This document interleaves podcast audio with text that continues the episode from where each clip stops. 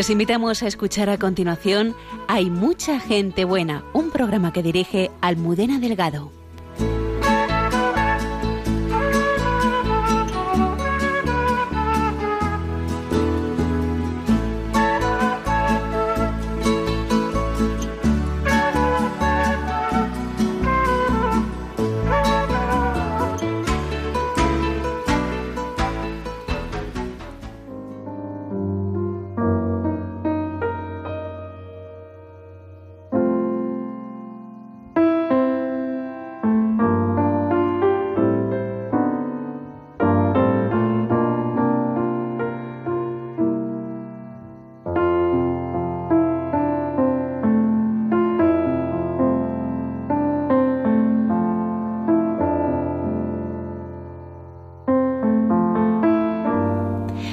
Buenas noches, bienvenidos al programa Hay mucha gente buena, 12 y 2 minutos de la madrugada. Buenas noches, Padre Isaac. Buenas noches, Almudena. ¿Qué tal la semana?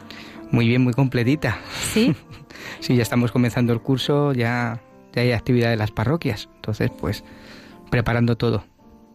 Antonio Escribano desde el control, buenas noches. Y tenemos a nuestro primer invitado. Hoy nos acompaña Arturo Gómez, él es sacerdote de la diócesis de Toledo y en esta noche viene a, contarnos cómo ese encuentro con, la milicia de Santa María hizo que su espiritualidad profundizara en el conocimiento del corazón de Cristo, como luego nos contará. Buenas noches, Padre. Muy buenas noches. Muchas gracias por acompañarnos. Mucho gusto de estar aquí. Eh, además que deseaba y anhelaba venir a, los estudios porque escucho muchísimo Radio María desde casa y, le, invito a muchas feligresas que, también lo, sigan. Así que estaba deseando y poner rostro a, muchas voces que, escucho desde la radio, pero que no sé quiénes son. Y así ya, pues, y estar en la capilla. Es una maravilla. Esta noche también nos acompañará la hermana Carmen Pérez. Eh, hoy eh, nos hablarán de la fiesta de la Saltación de la Santa Cruz. Sí, que acabamos de celebrar hace unas horitas. César Cid, Palabras que Sanan. ¿Sabes quién es Esteban Castap? Es nuestro protagonista de eh, Los Santos de Andal por Casa. El padre Alberto Rollo nos trae esta noche un novicio de la Compañía de Jesús, que ha sido declarado venerable por el Papa Francisco y que eh, falleció en 1935 cuando tenía tan solo 19 años. Mm, jovencito. Esto y mucho más aquí en Hay Mucha Gente Buena. Ya saben nuestros seguidores en redes sociales que Lola Redondo estará preparada para recoger todos eh, vuestros eh, comentarios. Comenzamos.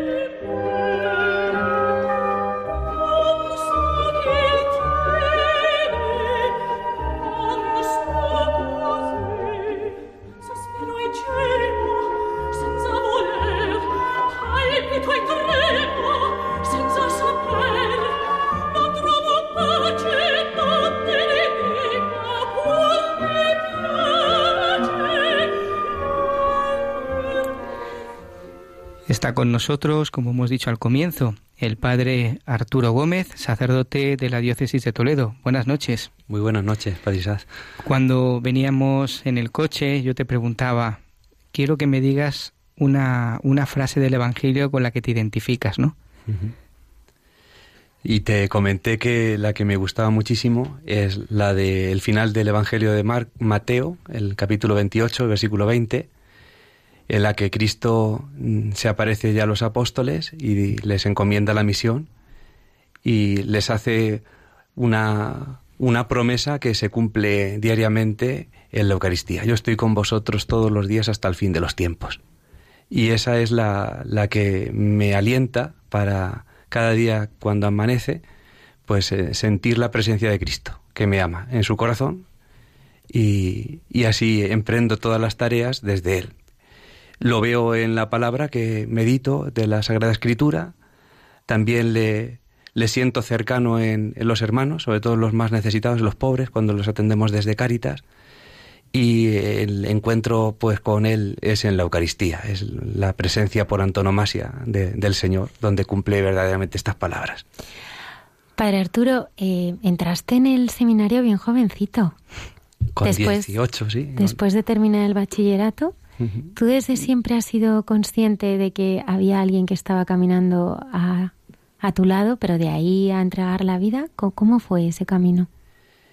En cuanto a esa presencia de Cristo en mi vida desde niño, mm, se manifestó de una manera más clara en, la adolescencia, sobre todo con el encuentro con Él mm, muy directamente en, unos ejercicios espirituales, que, tenía 16 años. Las circunstancias para ir a los ejercicios espirituales fueron así un poco de, risa, ¿no? Porque eh, en el instituto donde estaba había unas profesoras eh, de, latín y otra de religión que pertenecían a un instituto secular, las Cruzadas de Santa María, y eh, ellas hacían un apostolado mm, diferenciado para las chicas, ¿no? y alguna de ellas estaba muy cercana, muy próxima a mí. Entonces le invitaban a los ejercicios y ella no quería ir.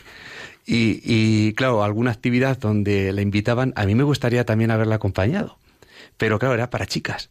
Entonces, pues eh, fui a unos ejercicios, porque como iba esta chica, pues yo también quería ir a los ejercicios, pero vamos, también por encontrarme con el Señor. La verdad que, que ya lleva una vida bastante pues eh, de, de, cercanía a Él en la práctica de sacramentos y en la vida de oración. Pero los ejercicios fueron decisivos.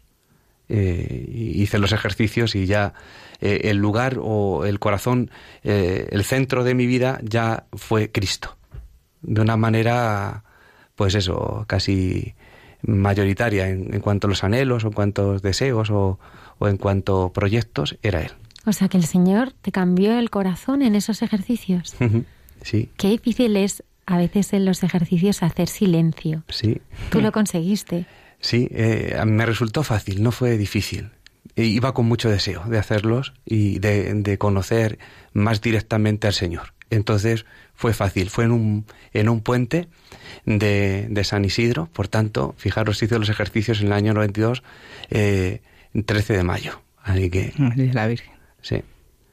¿Cómo es ese Señor que tú fuiste descubriendo en esos ejercicios?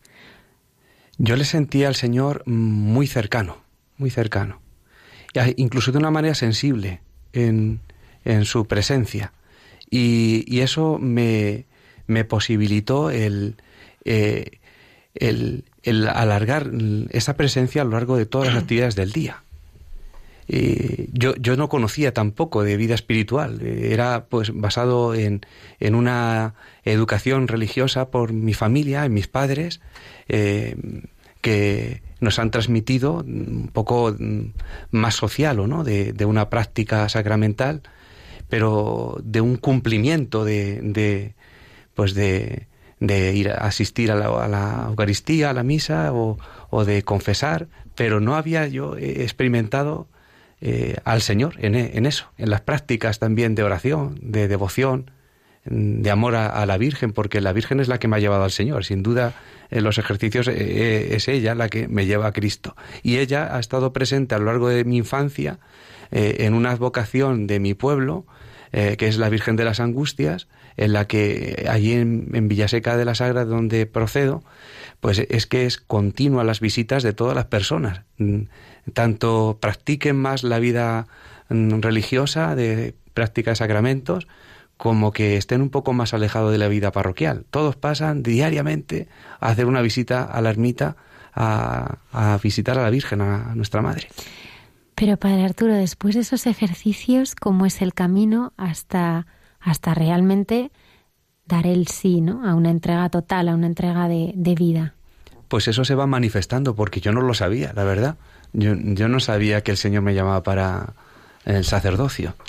Entonces iba descubriendo, iba descubriendo en la entrega diaria, eh, en la vida de, de piedad y de sacramentos, como el Señor me llamaba una amistad mm, más, más cercana y una amistad en la que me identificara con Él para, con unas ansias grandes apostólicas, de llevar esto a los jóvenes.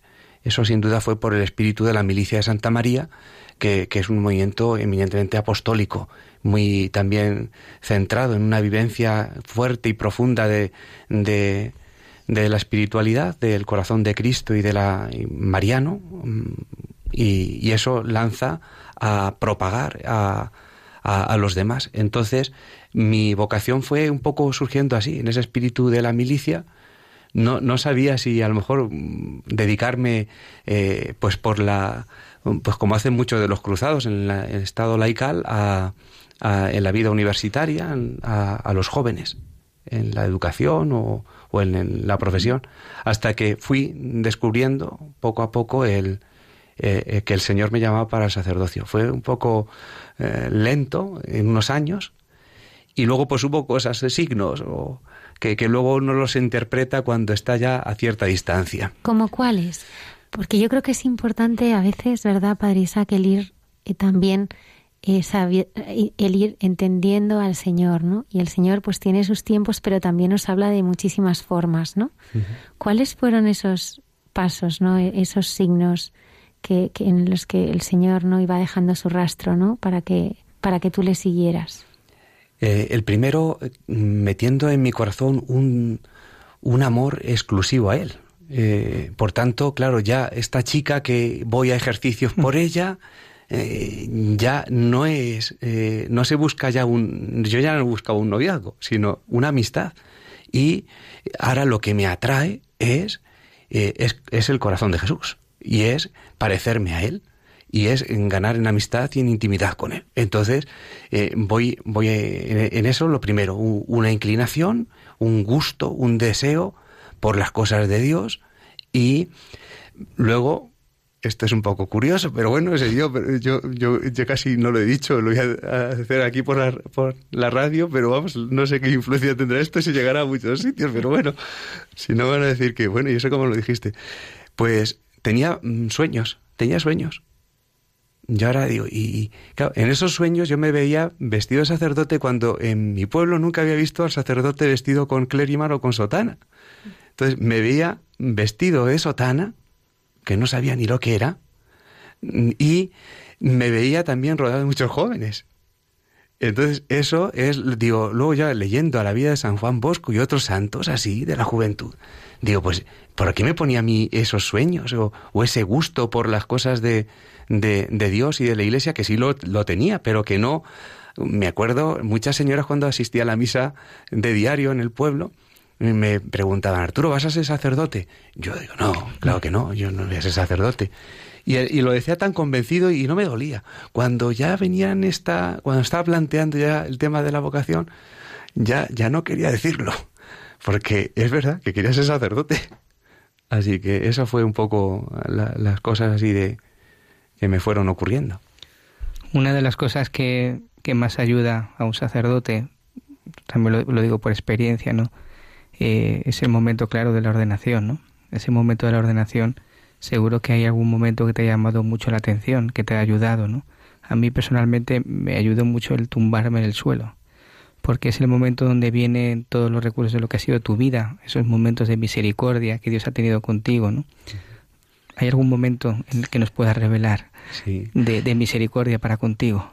Yo, igual que, tú, eh, eh, también en ese momento de postración, por, por ver que durante el periodo de, la, mm, de discernimiento en el seminario, pues también hay esas dudas, ¿o no? Si esto verdaderamente será que quiere el Señor de mí y, y si le voy a ser fiel, te entra un poco a veces de, de vértigo, de miedo. A mí eh, lo que más me impresionó en, el, mi ordenación fue el día 15 de julio del 2000. Éramos muchísimos, en un curso numeroso. Eh, ya nos ordenó ya no don Marcelo, que, que ya eh, estaba de, de, obispo emérito, sino don Francisco Álvarez. Y fue el, el, rito inmediatamente después de la postración, que es la, la unción de las manos, la unción de las manos con el crisma. Entonces, eh, es identificarme con Cristo, también ahí en el servicio. Y me acuerdo, claro, en el rito en, nos decían que luego, una vez que nos ungían las manos, que, que luego ya pasáramos a que nos, nos, lavaban con el limón o con nos ponían. Y yo no quise que me tocaran las manos, yo las manos tenían que estar con el aceite, me, y, y, y yo no me, no, no, no, me acerqué a eso. ¿Para qué? Para que e, esa unción penetrara hasta lo más íntimo de mi ser y identificarme con el Señor, también ahí en, en, en la, con la unción como sacerdote. Decía Santa Teresa de Jesús que en la cruz está la vida y el consuelo, y ella sola es el camino para, para el cielo. En este camino recorrido, ¿no? Y en el que estás recorriendo, ¿no? ¿En qué momentos eh, de cruz, de sufrimiento, no has sentido que, que no estabas solo? La cruz ha estado muy presente también en mi vida, en el seguimiento de Cristo. Me acuerdo eh, el primer momento así de cruz, de vivencia, fue eh, después de los ejercicios espirituales, eh, con esta ansia apostólica de llevar a otros compañeros en el instituto, un instituto público, Carlos III, en Toledo, donde estudiábamos eh, y, y, había un buen ambiente. Pues allí pues planteamos el hacer una, una, especie de campaña de la visitación o una campaña de el Ángelus para rezar en el recreo. Eh, el Ángelus nos reuniríamos en el atrio de, de, del hall de, del instituto y allí los que quisieran durante el mes de, de marzo, en torno al 25, para mm, festejar la, la Anunciación, pues rezar juntos en voz alta e invitar a todos los compañeros a el, el, el Ángelus. Y hicimos una campaña, ahí estaba muy directamente eh, con otros muy implicado, y claro, por, el, por la amistad y, y por también la cercanía en el instituto con, con los profesores, eh, estábamos prácticamente 17, 18 en un instituto. Imaginaros que el tutor era prácticamente alguien muy, muy cercano a nosotros. Yo, con, con la que fue mi tutora en primero eh, del BUP, eh, vamos, eh, sigo manteniendo una relación de amistad tremenda muy grande. Era como una madre eh, allí en el, en el, instituto. Entonces, pues la, primera experiencia de cruz fue cuando me permití poner algunos carteles en, en las clases invitando sin haber pedido permiso porque estaban reunidos el director y otros cargos en, en, en, la sala de profesores y estaban hablando cuando pasé, también por la confianza que me daba de, de que teníamos una gran pues amistad también con los profesores y que nos dejarían, pues puse los carteles y estando en clase de matemáticas se presenta el director quitando los carteles de las que invitábamos a, a la, al rezo del Ángelus.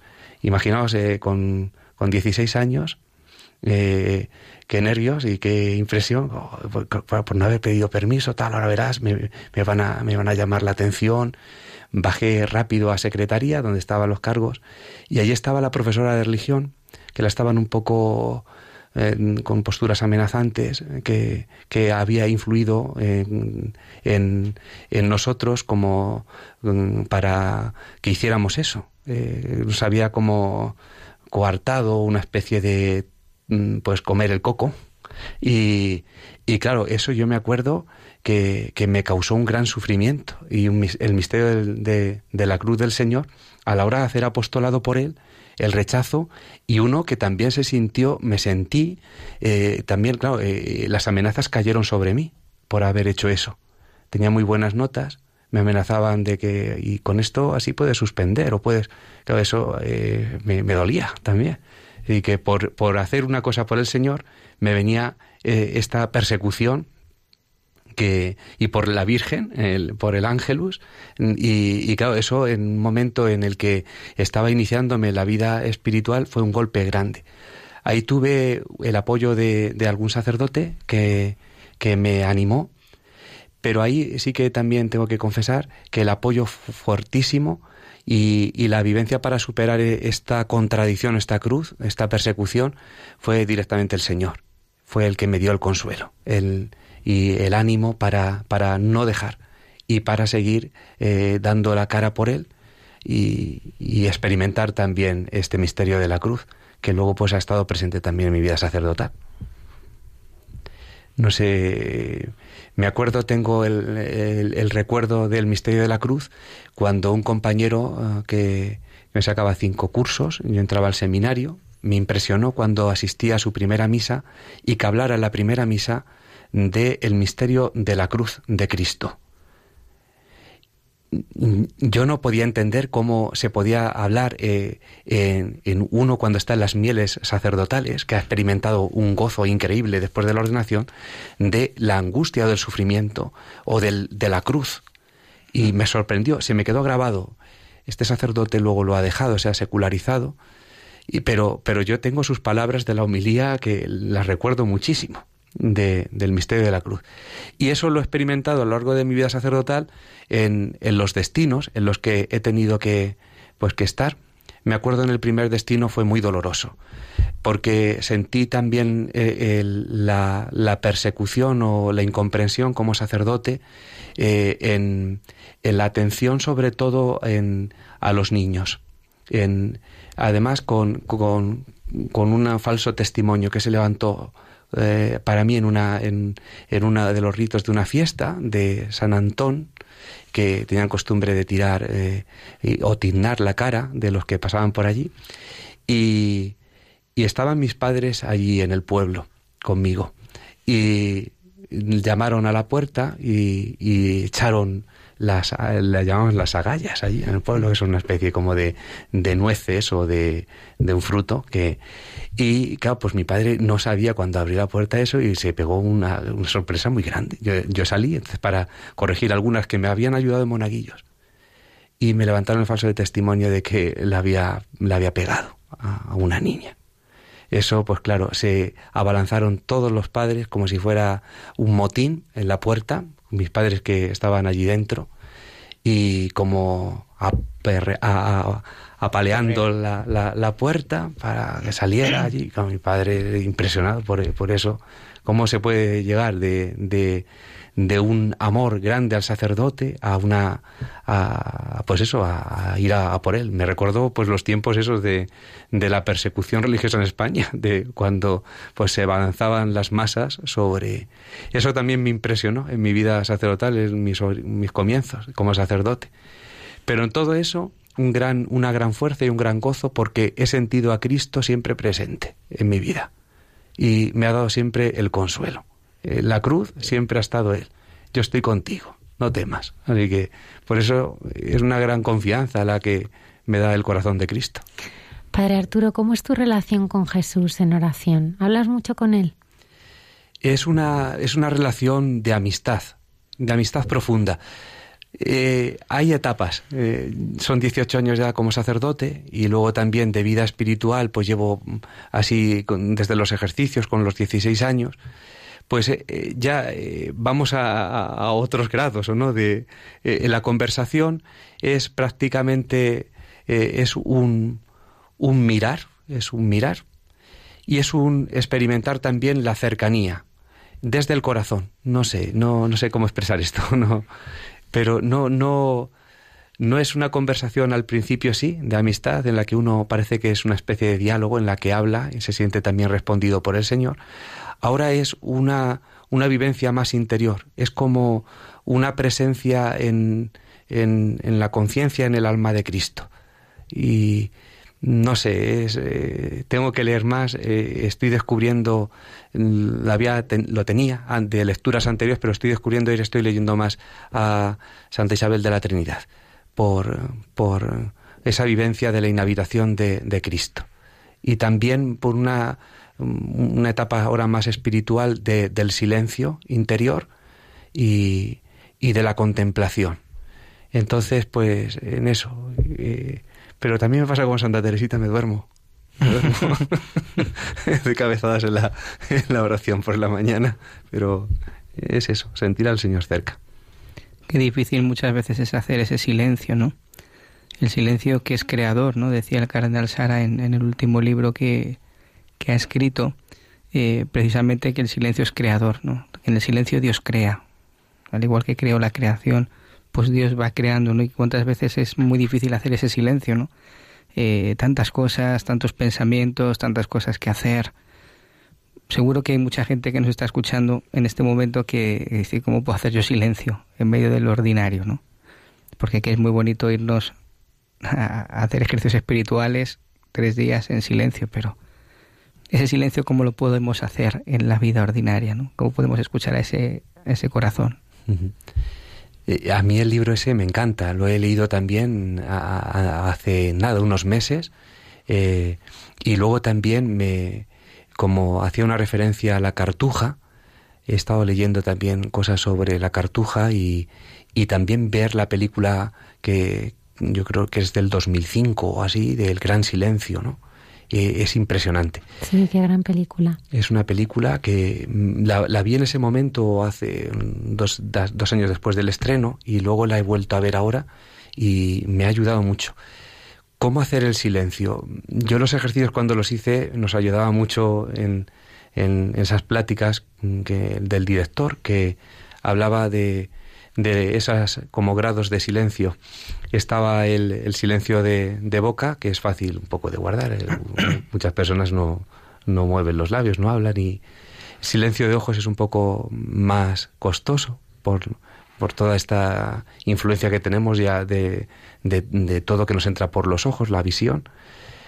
Pero lo que ayudaba sin duda es el silencio interior, que es el de la imaginación, vivir el momento presente. Entonces, mm, se hace ese silencio mm, entrando dentro del corazón eh, y, sentir la presencia de alguien que habita. Eh, Mm, ahora me cuesta un poco. Al comienzo del curso pastoral estamos con mucha actividad.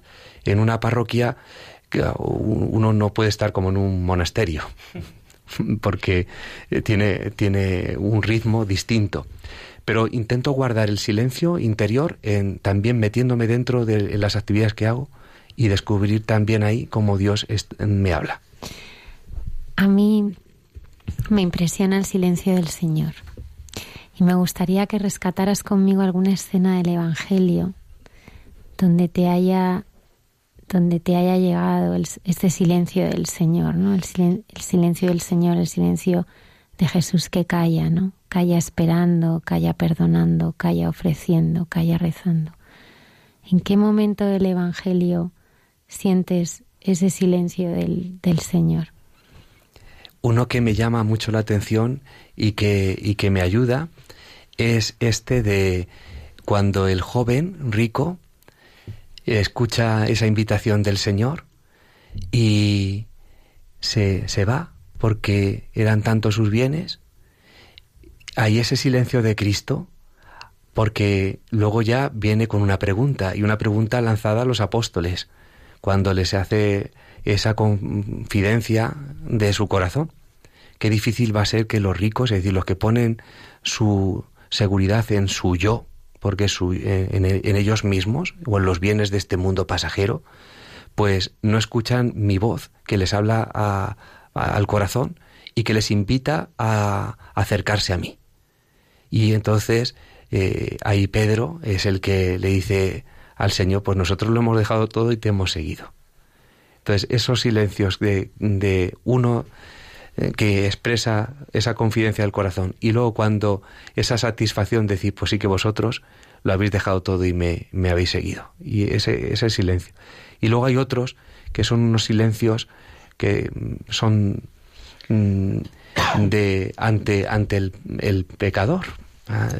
Herodes o otros, esos silencios ante Pilato en, en, en, esos momentos tan decisivos, son silencios de, de, que, claro, que no quieren, mm, pues eso, eh, ese ruido, ese estrépito de, del ambiente que es la superficialidad o mediocridad, sino que llama una profundidad mayor de, de un trato.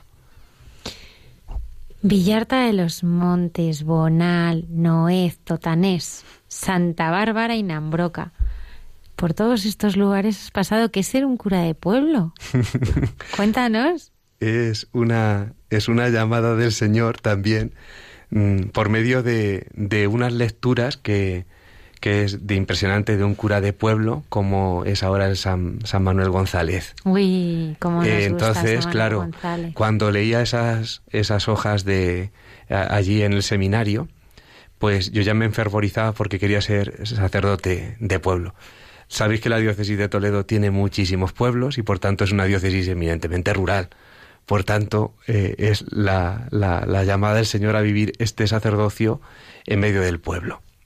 Entonces, eh, como, como, el, como, el, como el padre o como el, el amigo, el, eh, el vecino también de, de, un pueblo, que les lleva y que les habla de Dios y que les lleva a Dios. Entonces, mi vida como cura de pueblo es una vida de, de presencia en todo, en, en, el pueblo, en, en todo. Desde la oración por la mañana me levanto pronto y abro la iglesia para que que también los fieles puedan ir a, hacer meditación o oración en, la, en, el templo. Y pues luego ya me paseo por, por las calles, voy al cementerio de diario, rezo el rosario por, por todos los, los feligreses y, y por los que no creen también. Eh, saludo a los que nos saludan, Mm, por allí en el pueblo a veces no te saludan. Entonces y en la ciudad. y en la ciudad pues ya será más indiferente no pero allí claro te lo encuentras en la acera. Entonces buenos días y no y no te dice nada. Y al siguiente día te lo vas a encontrar y con mayor ilusión le vas a decir muy buenos días nos de Dios pero no, no para echarle una tierra como una piedra diciendo pues para, para que te fastidies yo te voy a decir ahora que buenos días, no, sino por, por cariño y por amor a Él. Y, y luego, pues, eh, celebrar la, Eucaristía, ofrecerla por, por las personas del pueblo.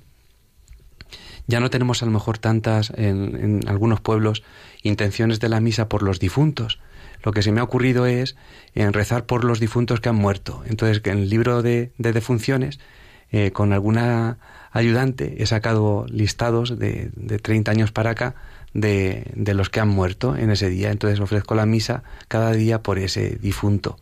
La familia a lo mejor no lo sabe o no viene, pero yo rezamos por y ofrecemos la misa por, por él. Y luego ya pues termino la misa y salgo a, a la plaza a ver a encontrarme con, con, los que allí están, con los jóvenes que están tomando algo en el bar o con los mayores eh, que están pues allí viendo pasar a la gente y me detengo y hablo con uno que tiene 105 años. Sí. 105 años, Ángel. Ángel, vamos a saludarle, no sé está Ángel Salamanca, sí, sí.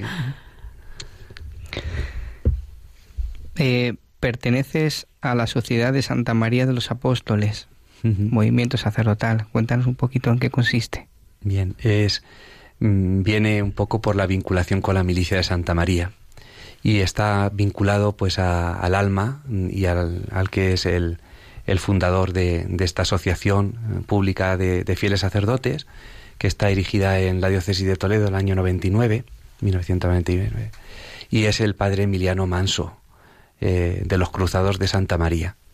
Entonces él reagrupa a, militantes eh, que que ven que el Señor les llama por la vocación sacerdotal, les dirige a muchos de ellos al seminario de Toledo, en aquel entonces, en los años 80, que estaba don Marcelo, 80-90, que se ordenan algunos compañeros, y a partir de ahí, pues el, padre, al padre Morales se le presenta eh, esta eh, asociación que no tenía todavía forma jurídica hasta ese año, y, y llevamos el espíritu de la milicia con la dedicación a los jóvenes, los ejercicios espirituales y un amor entrañable muy grande a la Virgen en nuestro apostolado. Pues háblanos de ella.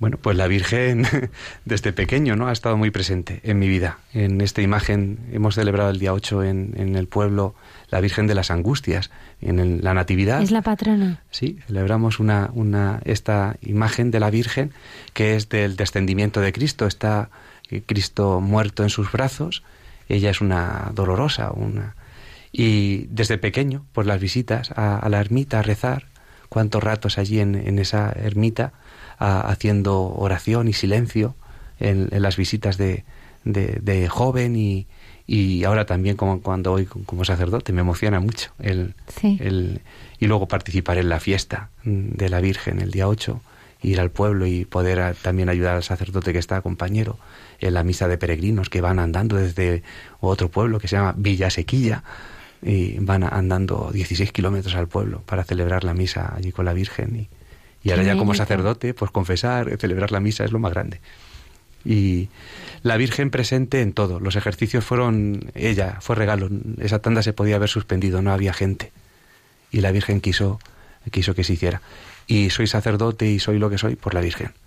El 13 de mayo es eh, la Virgen de Fátima es muy muy presente en mi, en mi vida y luego pues en, en, todo, ¿no? En las oraciones, en hablar, en el apostolado, todo la Virgen. Y en mi vida personal, pues es que la ¿Cuándo le has sentido así más cerca? En el momento de, de, decidir o de ver que era que me llamaba para el sacerdocio estuvo muy presente la Virgen. Y luego en estos momentos eh, a veces tristes de que ese, que he comentado pero en otros momentos eh, del sacerdocio que, se pasa mal la Virgen está presente y ayuda.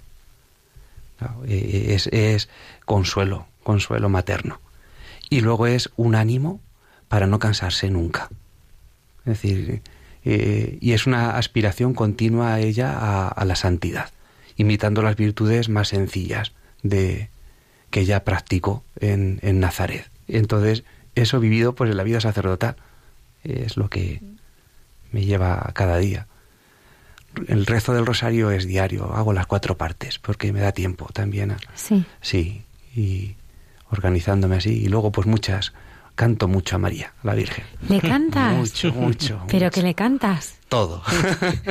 Pero así, de, así a capela, de a repente. capela, lo que sea, sí, sí. Oye, claro, debe estar contentísima. Sí, pero aquí no voy a cantar. pero dinos alguna canción que le cantes. Bueno, me gusta mucho el canto gregoriano. Entonces, todo el canto ah. gregoriano, eso también por el Padre Manso, que, que nos ha inculcado mucho el amor a, al, al canto gregoriano. Y luego, pues un montón de cantos desde Las Flores a María, eh, mm. pues 30 o 40 canciones distintas cada día, vamos haciendo una. Y en la parroquia, pues claro, también la gente nota que, que la Virgen, que el sacerdote quiere a la Virgen. Estoy ahora en un septenario, la Virgen de los, de los Dolores. Ah, sí. Sí. Entonces, una cosa que, está muy ya dejada en el pueblo, estaba asociada a siete, siete personas ya mayores. La, de las que queda tiene 91 años. Y claro, a ver quién viste a la Virgen, a ver quién, quién, quién prepara todo. Pues, pues el, sacerdote que es el hijo predilecto de la Virgen y ya está. Y buscas colaboradores y, y todos colaboran y, hacemos una, un sextenario a la Virgen, aunque no sea muy numeroso en participación. El principal es el amor, el amor con que lo haces. Y, y yo, yo me siento muy feliz. Y yo creo que la Virgen también, que la, que la amemos y que, y que la demos a conocer a, los demás. Y si, no le, y si no la quieren o si no la conocen, para eso está el sacerdote, para conocerla, para amarla. Y ser el primero. ¿Por qué crees que le gustará tanto el rosario a ella? Porque nos lleva a Jesús y, y porque es la oración evangélica por antonomasia. Entonces, eh, eh, es, la Virgen es que es para Jesús. Entonces, nos lleva, nos lleva a Él. Y el rosario es la mejor oración para meditar la vida del Señor metiéndonos en el corazón inmaculado de la Virgen, nos hacemos presente al misterio de Cristo. ¿Y va mucha gente a misa? Pues sí, sí. Los domingos no, no hay no cabe nadie, no caben. ahora vamos a empezar vamos a empezar con la catequesis y también ayer hacíamos la invitación a los padres en qué en qué pueblo estás ahora ahora en Ambroca, entonces tenemos más de 120 niños la iglesia no es muy grande ah inscritos. La catequesis la tenemos también el domingo. Invitamos también a los padres. Entonces, sí, la iglesia se llena. Mm, por curiosidad, ¿cuál es tu lema sacerdotal? Pues no lo tengo, no me he puesto ninguno, pero no sé. No, el lema no que te hayas puesto de tu vida. ¿De mi vida? Según lo que has vivido, lo que has experimentado. Pues por María Cristo, que es muy bonito. Por, María Cristo, muy bonito. Padre Arturo, muchísimas gracias por haber estado esta noche aquí, por haber compartido tu testimonio de vida, tu encuentro con el Señor, y por realmente pues confirmarnos que, que, no estamos solos, que el Señor está siempre, ¿no? En, en la cruz, en el gozo, en el silencio. Muchísimas gracias. Muchas gracias a vosotros.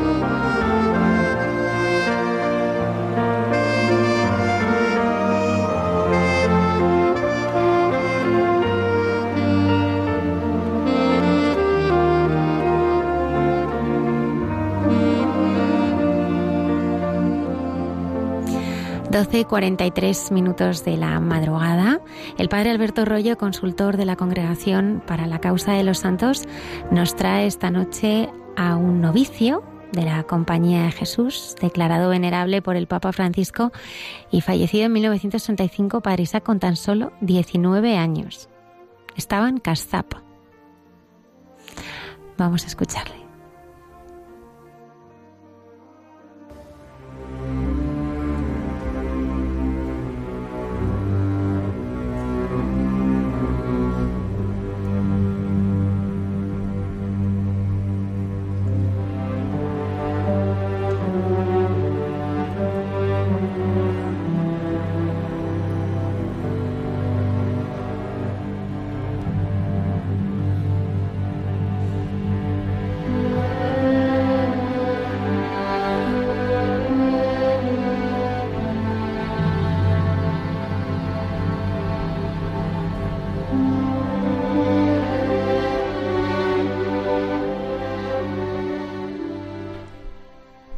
Noches a todos los oyentes de Radio María, buenas noches Almudena y a todos los que componéis el programa.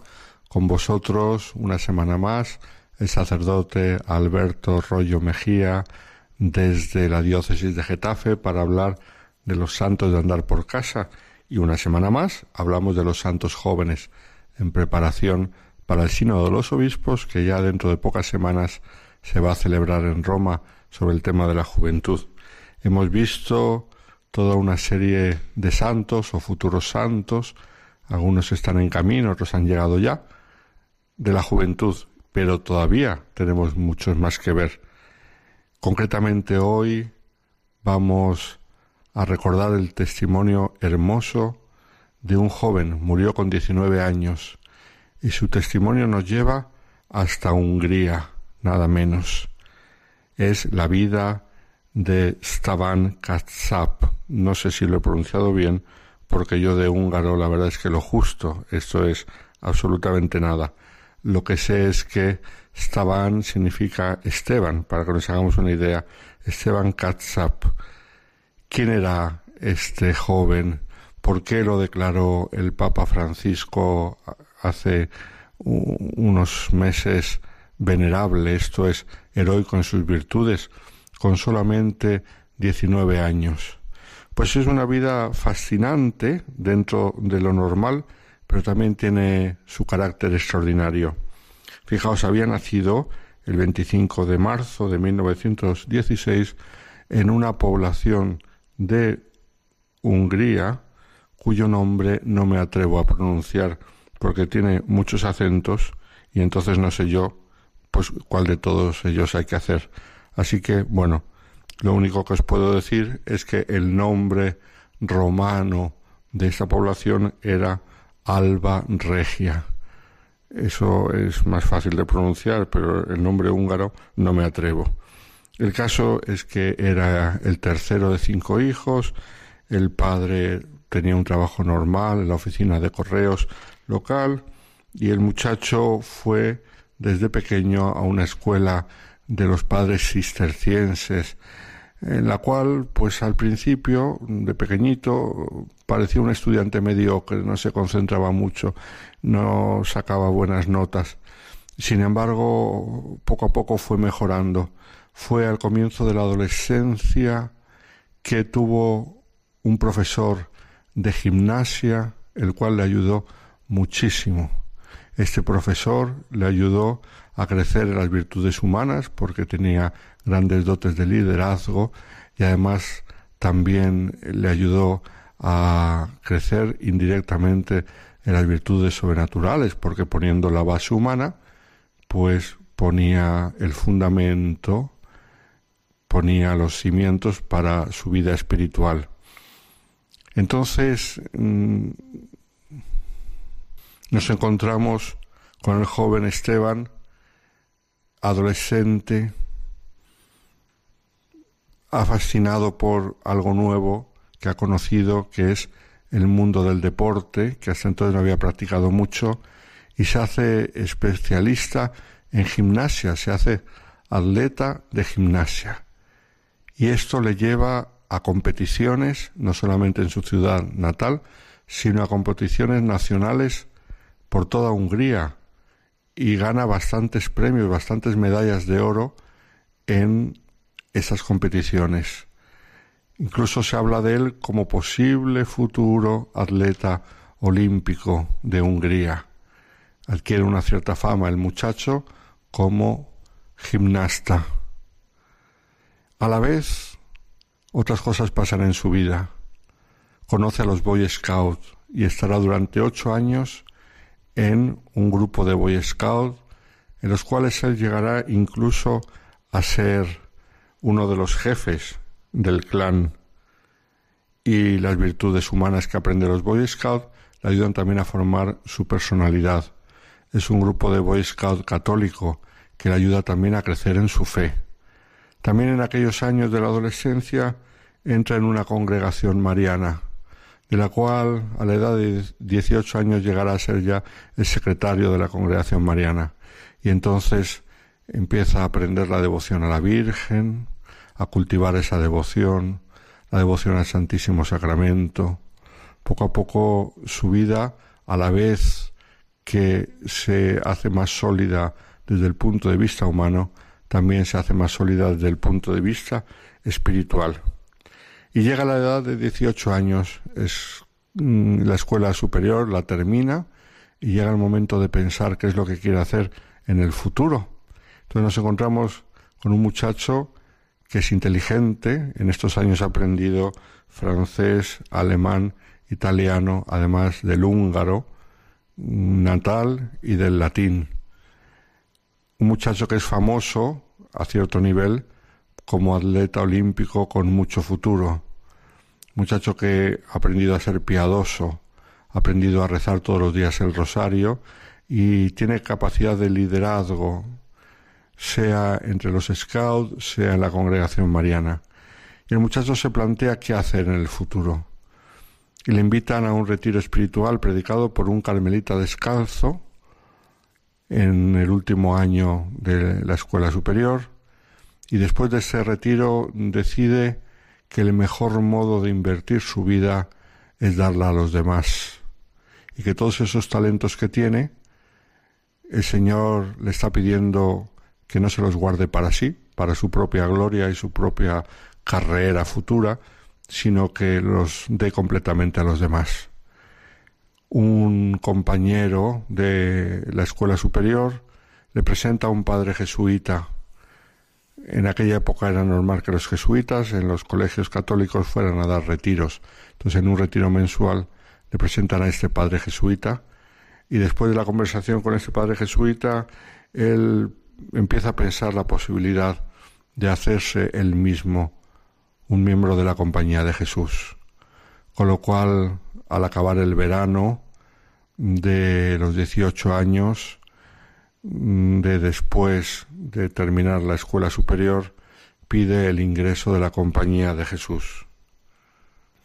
Desde hacía tiempo él estaba escribiendo ya un diario suyo personal y en esta época podemos leer en su diario que escribe La alegría del corazón es frágil como una flor delicada que fácilmente puede ser mm, destruida y se le puede hacer daño sea por el dinero, puede ser envenenada por la celebridad, puede ser anestesiado por el placer, pero solamente puede crecer y producir belleza en aquellos que tienen un espíritu noble, en aquellos en los cuales el único ideal y propósito es el más santo de todos, que es la gloria de Dios. Ya poco a poco se le nota este espíritu ignaciano que le va entrando en el corazón y a la edad de 18 años entra en el noviciado de los jesuitas en Budapest. Y entonces empieza la formación y es un postulante feliz que quiere buscar solamente la gloria de Dios. Pero ¿qué es lo que le pasa? Pues que el Señor le tenía reservada otra suerte. Al pobre Esteban, cuando lleva pocos meses en el noviciado, se le manifiesta una infección a la garganta, una cosa que en principio parece sencilla, pero que los médicos no le saben diagnosticar bien, y esa infección se le extiende a la boca, y de la boca se le extiende a distintas partes del cuerpo, y se le llena el cuerpo de heridas, una cosa terrible, no solo por los dolores, sino la apariencia eh, física, se le llena de llagas, la piel por diferentes partes del cuerpo y como consecuencia de esta infección pierde la voz, no puede hablar, tiene que escribir todo lo que quiere decir. Entonces, a los sufrimientos y dolores de esta enfermedad se le suma el tener que dejar el noviciado. Los superiores le dicen que no se preocupe, que deje el noviciado hasta que se cure y que que podrá volver en cuanto se cure. Pero el pobre Esteban nunca volvió, porque pocos meses después de dejar el noviciado fallecía, era 1935, solamente con 19 años, fallecía de esta terrible infección, que en principio era poca cosa, pero se le complicó porque no se lo supieron diagnosticar bien, como he dicho antes. 17 de diciembre de 1935. Murió rodeado de amigos y de gente que le quería, y poco antes de morir había escrito una nota para todos los que estaban allí, ya que no podía hablar. Y esta era la nota, que el Señor esté con vosotros. Nos encontraremos allá arriba. No lloréis porque es mi nacimiento a la vida eterna. Que el Señor os bendiga a todos. Esas fueron sus últimas palabras escritas y entregó su vida al Señor. Pues una vida muy sencilla, un testimonio que parece muy normalito, sin embargo hizo de este joven postulante jesuita una figura conocidísima en toda Hungría. Sería pues como un Luis Gonzaga, un Gabriel de la Dolorosa en Italia, un Juan Bermanch, hizo de él una figura conocida porque además la gente empezaba a encomendarse a su intercesión y a obtener favores. Su proceso de beatificación empezó muy pronto, en 1942, lo que pasa que tuvo que ser interrumpido por la guerra, luego con la invasión de los comunistas en Hungría era impensable un proceso de canonización, hubo que esperar muchos años hasta que Hungría tuvo libertad para seguir adelante de este proceso. Y pues hace unos meses, como os decía, el Papa Francisco le declaró venerable. Estefan, Esteban, un ejemplo de cómo los valores propios, los talentos que el Señor nos ha dado, nos los podemos guardar para nosotros mismos o ponerlos a fructificar. Y el mejor modo de fructificar es darnos a los demás por el Señor. Ojalá muchos jóvenes aprendan del testimonio de este joven húngaro. Un saludo a todos los oyentes de Radio María y esperemos volver a juntarnos pronto para seguir hablando de los santos de andar por casa. Buenas noches.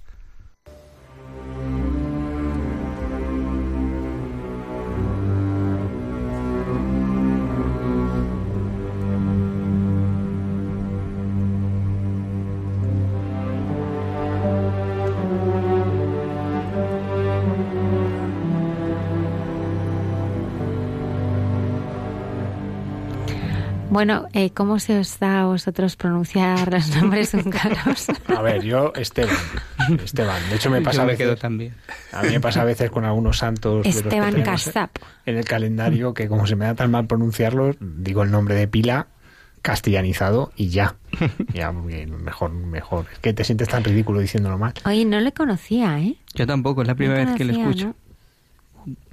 No, y, y es muy, a ver, como todos estos santos que nos va presentando Alberto, es verdad que su final suele ser muy conmovedor porque son enfermedades generalmente las que mueren muy pronto, pero es verdad que también son modelos para la juventud. Eh, hoy en, en el caso de Esteban, es- pues como le costaba estudiar y como un profesor le cambia y le hace vivir la las cosas de otra manera. Precisamente profesor de gimnasia, que a lo mejor puede parecer España que es una María que no tiene trascendencia, ¿no?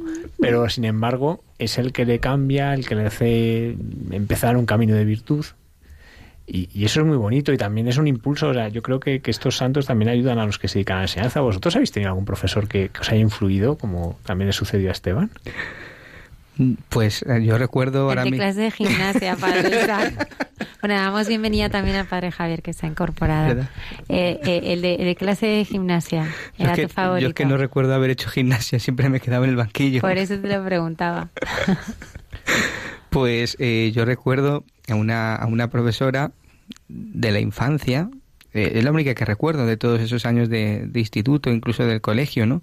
Ana Fernández. Es una profesora que, que es verdad que desde muy pequeño siempre, siempre me he llevado muy bien con ella, que incluso después cuando yo me cambié de domicilio, en algún momento también he tenido contacto con ella, me he encontrado con ella, ¿no? Esa es una profesora que me ha marcado a mí mucho. ¿Y el padre Arturo? Yo tengo de la- mm, los estudios de LGB que hacíamos en aquel entonces a un profesor ya que ha muerto, José María del Viso, que fue para mí un- una referencia en cuanto entrega a los demás y de, de dedicación y de servicio.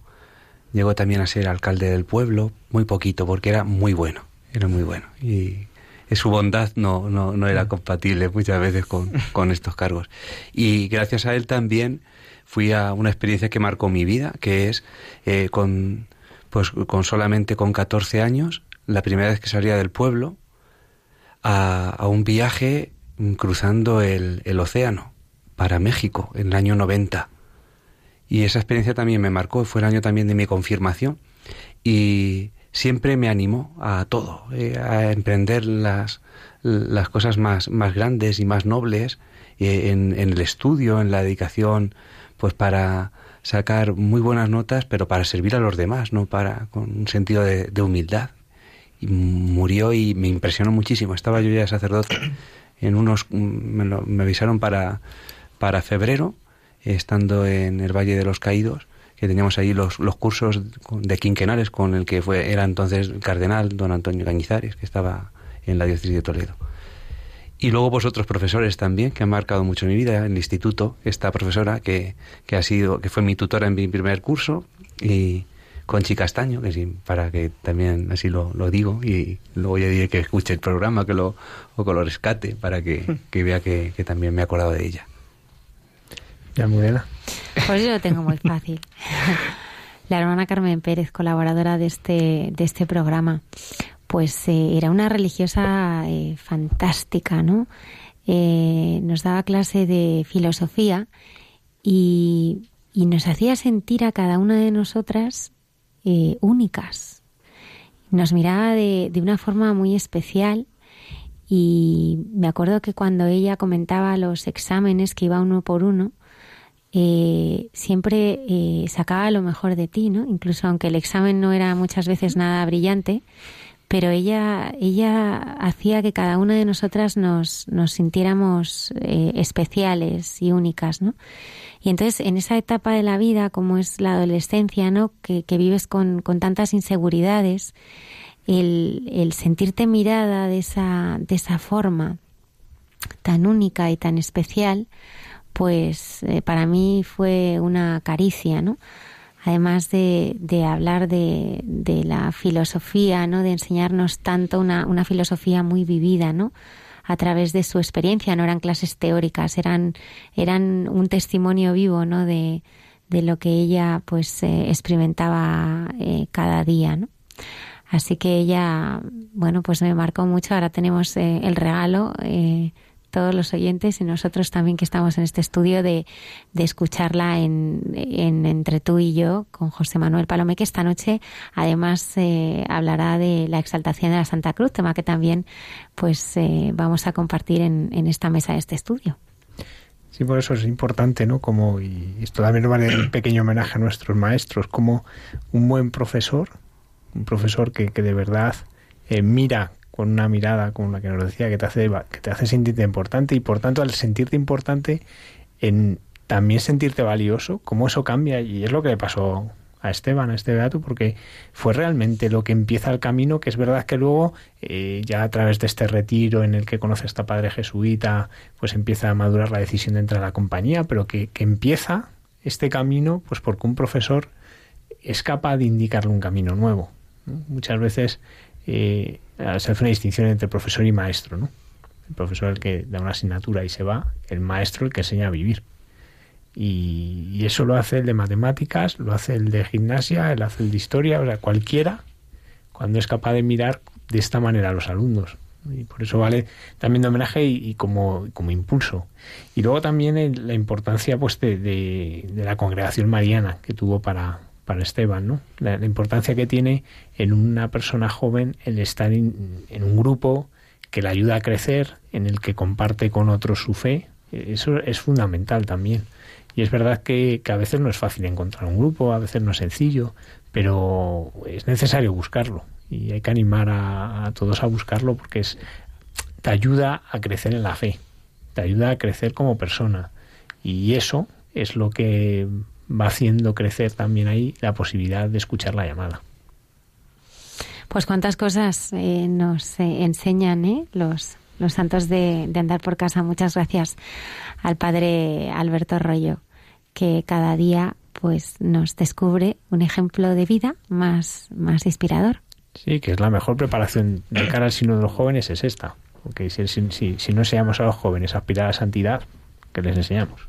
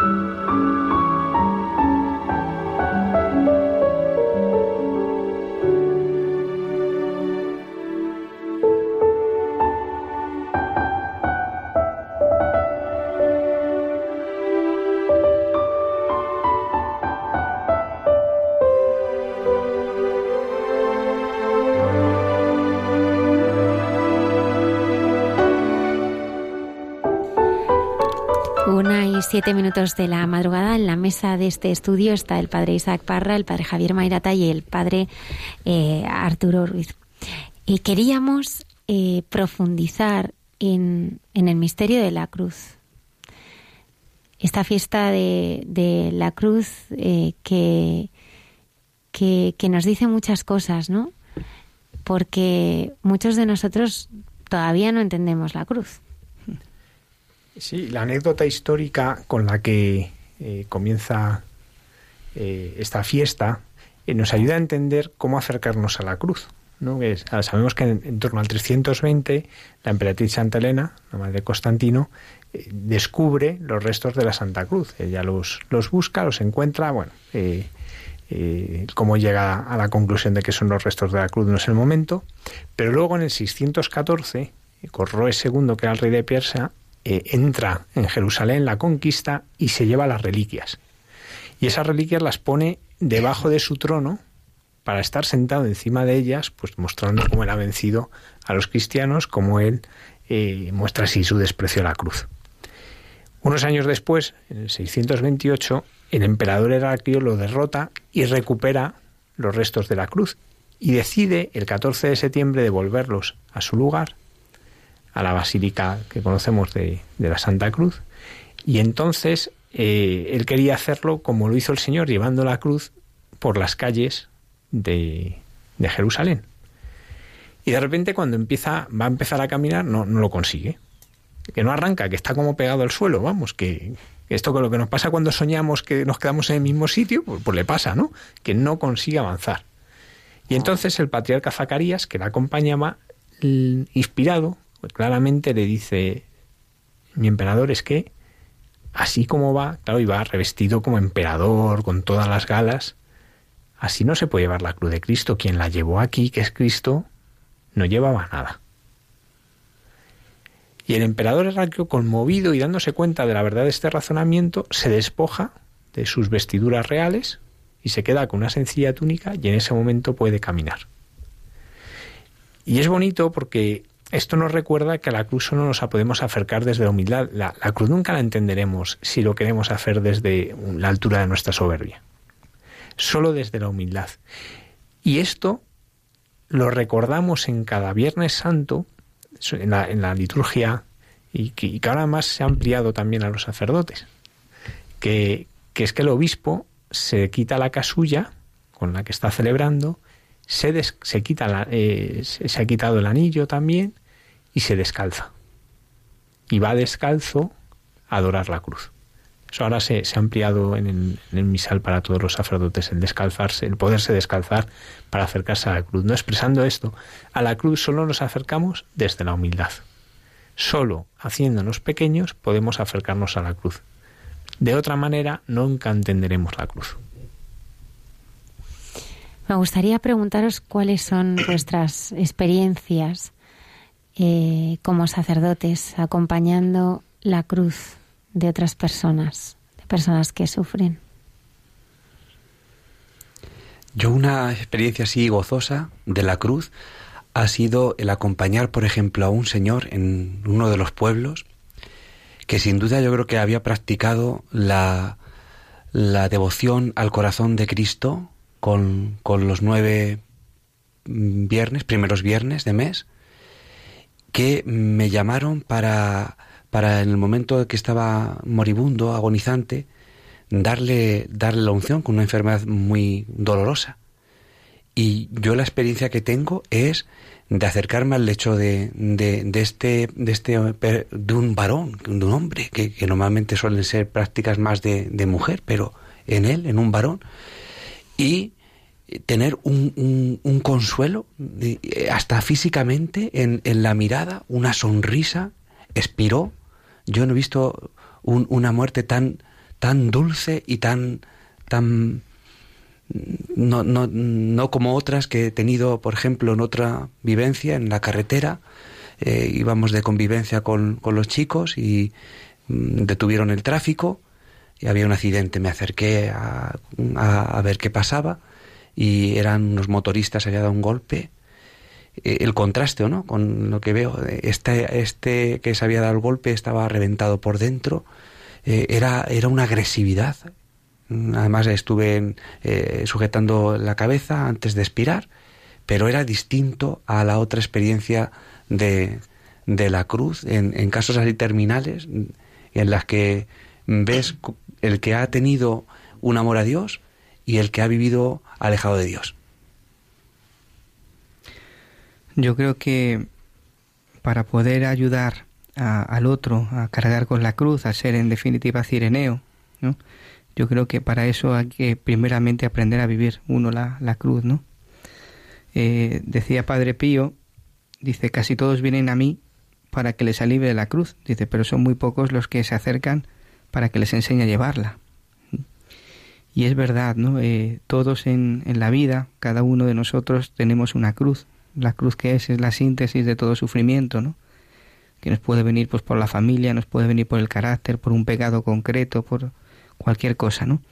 Y, y esa cruz que, que, es la que tú y yo vivimos hoy es aquella que nos va a salvar, es aquella que nos va a unir al Señor.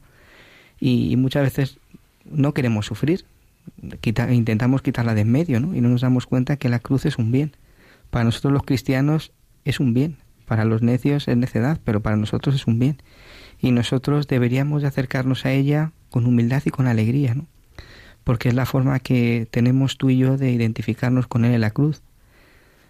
No hay cosa más bella que pensar que cuando vivimos la cruz es porque el Señor nos está pidiendo a nosotros que le ayudemos a cargar con ella, ¿no? Y es muy difícil decir esto, es muy, muy, es muy fácil decirlo, pero muy difícil vivirlo. Esa cruz que, que muchas veces es tan pesada, pero es verdad que, que la cruz vacía no salva. La cruz, la madera en sí no, no es la que salva, la que salva es Cristo. El que salva es Cristo en la cruz, ¿no? Y, y solamente podemos aprender a llevar la cruz, solamente podemos cargarla cuando está Él. Y si te acercas a Él. ¿no? O sea, por eso cuando tengas el momento de, de, cruz, sal corriendo a que el Señor te ayude, ¿no? Yo en mi experiencia personal, eh, los momentos de dificultad, si no he salido corriendo, acercarme a Él ha sido imposible. Se ha convertido en un martirio, porque la cruz no hay quien la aguante. Entonces, si la cruz no está Jesús, si tú no vas corriendo a Jesús, es imposible vivirla. Incluso a la Virgen, ¿no? Me gusta mucho el pasaje ese de la Virgen María, en el que está María a los pies de la cruz de su Hijo. Quiere decir que también la Virgen María está con nosotros cuando estamos pasando, que somos sus hijos, ¿no? Ella, como tú decías, Padre, el consuelo, el que da el consuelo en mitad del dolor, en mitad del sufrimiento. Por eso hoy es un día muy bonito, ¿no? Para, para mirar la cruz, porque es el, el lugar donde el Señor te dice, ayúdame, donde ahí te dice, ayúdame a cargar, y nos da un poquito, ¿no? No nos da tanto como... Porque las, las cruces son, son eh, como decir, eh, es una pequeña participación, ¿no? Por eso decía Padre Pío, sufro cuando no sufro, ¿no? O incluso ese pensamiento que te gusta tanto, Almudena. ¿Cuál es la envidia de los ángeles? Que no pueden ofrecer su sufrimiento. Por eso nosotros eh, podemos hacer eso, ¿no? Podemos aceptarla, abrazarla y ofrecerla, ¿no? Que es lo que se nos pide desde la Iglesia, ¿no? Hoy decía el Papa Francisco, imitaba, decía, dediquen hoy cinco o diez minutos a, a, contemplar una cruz. Dice la de la pared, la del rosario, ¿no? Coger una cruz y, y contemplarla y, pararse ante ella. Pues porque es verdad que, que necesitamos constantemente eh, volver nuestra mirada a aquel que nos ha salvado, ¿no? Lo recordamos el otro día con Nicolás Dittel, ¿no? Como eh, un instrumento tremendo de tortura, ¿no? Se ha convertido en un instrumento de amor. Nosotros no llevamos un instrumento de tortura, llevamos un instrumento de amor, si no, no tendría sentido. Y, a mí uno de los momentos más conmovedores tal vez de, de, mi ministerio era un matrimonio ya mayor que ya tenía una enfermedad degenerativa, ya no podía hablar, se alimentaba con sonda, era una situación muy dramática. Y su marido siempre estaba a su lado. De hecho, dormía al lado en un, sofá porque no había posibilidad de meter una cama, entonces dormía en el sofá. Y, y a mí me recordaba una frase que dice Juan Pablo II, dice, el matrimonio es el recuerdo perenne de lo que acaeció en la cruz. Es decir, y, y, en ese matrimonio lo veías. Realmente estabas en una mujer que estaba en un calvario, ¿no? Con dolor, con sufrimiento. Pero era lo que aconteció en el Calvario, porque ahí su marido estaba, pues, como, como la Virgen, como San Juan con la Galena, ¿no? Al pie de esa cruz, sosteniendo con una mirada de amor, con una mirada que, estaba atento a cualquier cosita, o sea, a cualquier movimiento, cualquier cambio de respiración, cualquier cosa para él era significativo. Y dices, bueno, realmente este es el Calvario, ¿no? En el que ves lo que es la cruz y cómo se aprende a vivir la cruz. Y a mí es de las cosas que más me han enseñado eh, a vivir la cruz ¿no? en lo cotidiano, en lo concreto, pues personas muy sencillas, que no, sin discursos, simplemente pues había miradas, pero esas miradas enseñaban, era un libro abierto, porque la cruz es un libro. Me acuerdo una carmelita que iba a entrar y, la madre decía, bueno, ¿y no estudiáis libros? Y contesto, mamá, nosotros estudiamos la cruz. Necesito que me, me compréis libros. Nosotros estudiamos la cruz. Pero es algo que nosotros también tenemos que estudiar. Porque, y estudiar en el sentido de que de descubrir a Cristo, porque si no descubro a Cristo en la cruz, no descubro a Cristo en mi cruz. Y es la única razón para poder llevar la cruz.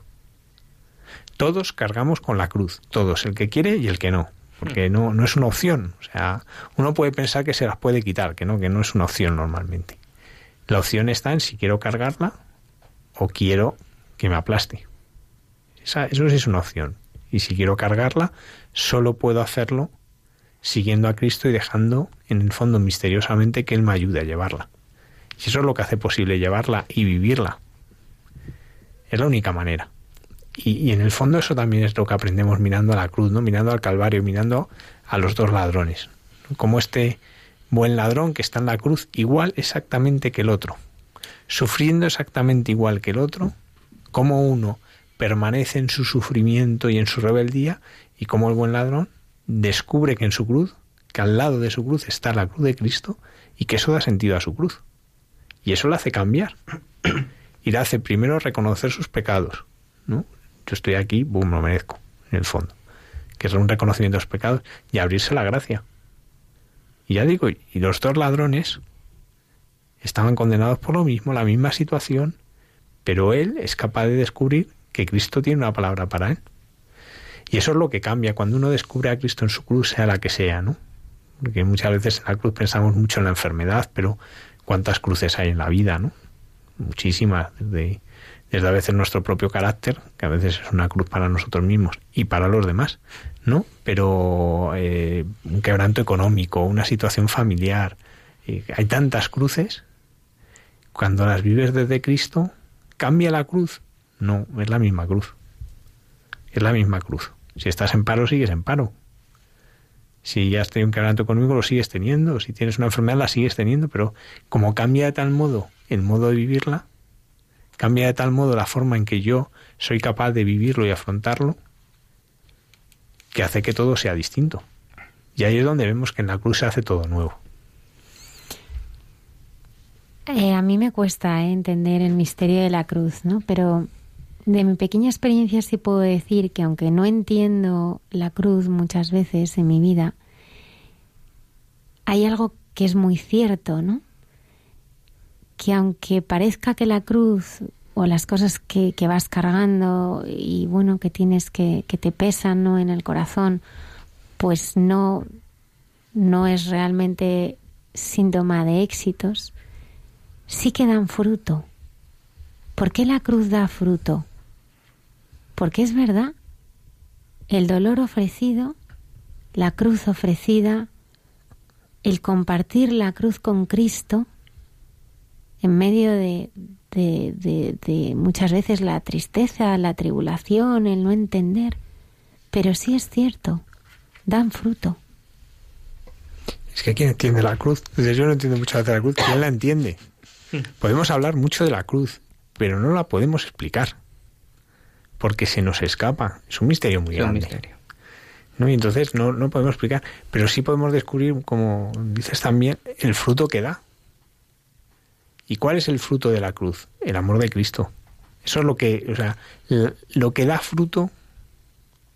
Pues en el fondo, si uno lo piensa, la cruz es un árbol seco. Son dos palos secos, ¿no? No, no tienen vida. Y sin embargo, al estar Cristo en la cruz, se llenan de vida, que es lo que da fruto. Y eso es lo que cambia todo. Y, no puede haber nada en la vida que sin cruz pueda dar fruto. Nada. O sea, eh, de hecho, cuando queremos ver éxito, decía el Papa Benedicto que éxito no es nombre de Dios. No, no, es nombre de Dios. Éxito no es nombre de Dios. Porque todas las realidades tienen cruz. A veces es más visible, otras no se ve. Eh, uno ve, ahora encuentro las familias en Dublín, por poner un ejemplo reciente. Y uno ve el éxito, es decir, la cantidad de gente que va, tal, bien. Pero nadie ve toda la cruz que hay detrás, es decir, cuánta oración ofrecida, cuántos sacrificios realizados, cuántas intenciones en la misa. Eso no lo ve nadie. Esa parte no se ve, pero está, porque si no estuviese sería un desastre. Y no valdría nada. Habríamos llenado un estadio, habríamos llenado, y la gente se iría a su casa seguramente igual que ha venido. Lo que da la fuerza es todo ese sacrificio. Lo que da la fuerza es, pues, todo lo que hay detrás, que es una realidad de cruz. Y eso nos pasa en la vida. Claro, cuando pretendemos hacer las cosas sin cruz, que las pretendemos, y nos encantaría que fuese sin cruz, pero, pero vemos que cuando da fruto es cuando hay cruz. ¿Y cómo se puede no perder la esperanza? Con la cruz. Porque claro, a veces en medio de la enfermedad o de sufrimientos muy prolongados, parece que, que el Señor está ahí, pero que las cosas no cambian, ¿no? Todo sigue igual, ¿no? Todo, sigue en el mismo sitio. Pero la cruz también nos habla de esperanza. No sé, la esperanza, ¿qué es la esperanza? La certeza de que Dios está contigo y te, te va a dar todas las gracias que tú necesitas para poder llevarla, ¿no? Y eso es a través de la súplica, ¿no?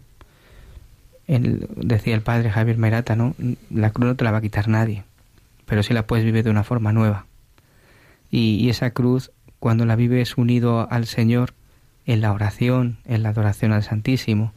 Yo creo que es el mismo Señor quien va creando en ti esa esperanza. Porque tú, tú por ti mismo no puedes, no puedes, porque la esperanza es un, fe, esperanza y caridad, es un, una virtud eh, que Dios infunde en ti, ¿no? No, no, es, una, no es una virtud que, que tú adquieras por tus propios méritos, sino ¿cómo? Pues a través de la súplica. A mí me gustaría que me dijerais eh, tres momentos de vuestra vida que hayáis eh, sentido que el Señor pues realmente os acompaña fuertemente en la cruz. Un silencio. en la reforma del carácter que tienes que continuamente en, corregirte, en, yo, lo, yo lo veo ahí continuamente la presencia de Cristo que me invita a ser manso y humilde de corazón. En, en, en el trato con los demás, en, en, mi, en mi trato con Él. Eh, esa es la, la primera, mm, así cruz, personal, de, de, reforma continuamente aspirar a, a, la, a la santidad, dejar la mediocridad, el cansancio, la rutina, la vulgaridad y, acercarme a Cristo. Esa es la primera. Yo sin lugar a dudas en la, en la enfermedad y muerte de mi padre. Y yo tuve la, gracias a Dios la oportunidad pues de, de poder acompañarle y, y, atenderle sobre todo el último mes, ya en la cama, en un deterioro progresivo bastante acelerado. Y, y yo me he encontrado muy sostenido por el Señor, muy sostenido y especialmente el poder hacer la Eucaristía pues el, en la habitación junto a Él, el poder vivir pues esa cruz pues unidos al Calvario de Cristo. Y en ese sentido mi padre pues pudo seguirla hasta tres o cuatro días antes de, de fallecer, ¿no? Y, y, esa experiencia de cómo el Señor te acompaña, cómo el Señor te está ayudando a vivirlo de otra manera, eh, a mí eso me parece, me parece muy, muy importante. Y esto lo uno a, la pregunta que hacías antes de la esperanza, ¿no? ¿Cómo, ¿Cómo sostener la esperanza cuando la cruz se alarga, ¿no? Cuando la cruz se hace tan pesada y uno se da cuenta porque al final la experiencia de la cruz también sabemos que estaba María, que estaba San Juan, que estaba la Magdalena, es decir, hay personas que con tu mirada, con su mirada, con su compañía te ayudan. No te hacen experimentar que no estás solo, te hacen experimentar y te ayudan en un determinado momento a, a, poner la mirada en el Señor, te ayudan en determinado momento pues dándote la mano, con una caricia, con unas palabras, ¿no? Eh, te ayudan a darte cuenta que no estás solo. Y eso es lo que hace que, en un enfermo eh, eso cambie. Me acuerdo en los últimos momentos de mi padre, que ya había perdido el conocimiento, nos dijo la, médico, de vosotros eh, hablarle de cosas bonitas. No sabemos cuánto escucha o no escucha, pero hablarle de cosas bonitas, contarle recuerdos de cuando de cosas que ha vivido con él. Es decir, no, que él siempre se sienta acompañado. Y eso, por eso es muy importante esa compañía. A veces han venido aquí voluntarios que van a hospitales, ¿no? Y que, acompañan a enfermos. Pues parece, parece a lo mejor que es poco, ¿no? Pues una hora, dos, una tarde, un día, ¿no? Pero para ese enfermo muchas veces es lo que marca la diferencia, Porque es lo que le ayuda a recordar que no está solo ¿no? Porque uno puede a veces experimentar la cercanía de Dios pues, de un modo más eh, sobrenatural, por así decirlo, ¿no? Más íntimo. Pero muchas veces la sentimos a través de una persona concreta. De una persona que está ahí. Una persona que te está recordando que Dios te quiere, pero de un modo muy, muy real. Y entonces, eso es algo, y ya digo, yo, yo en mi experiencia en ese, en ese tiempo, ¿no? Eh, fue esa. Que es un momento, pues, duro, por supuesto que es muy duro. Sabes deteriorarse a la persona que una persona que quieres. Eh, ver cómo tú haces cosas que, tu padre tuvo que hacer contigo cuando eras pequeñito eh, pues todo eso es muy duro. Y a la vez como experiencia de, sentirse eso que estás en la cruz y estás acompañado cómo eso hace que cambie todo y que lo vivas eh, como un momento de gracia yo, yo cuando ya falleció, yo decía así, para mí ha sido un momento de gracia, terrible, duro, eh, todo eso es verdad, pero un momento de gracia. Un momento en que yo he experimentado la presencia y la cercanía de Cristo como en muy pocos. Y es verdad que, que, a lo largo del ministerio montones de situaciones de cruz que me ha tocado acompañar, que te toca vivir en la propia enfermedad, por ejemplo, y, y sin embargo, pues uno ve cómo, cómo todo todo va siendo transformado, cómo todo va a ser cambiado, ¿no? Y que al final, cuando en los momentos de cruz, es dejar el protagonismo a Cristo. Esa es la clave. Que el protagonista sea Cristo, no tú, porque tú eh, no, no puedes ahí hacer nada. Pero si dejas que sea Cristo el que acompañe, todo cambia. Y si te dejas acompañar por Cristo, todo cambia.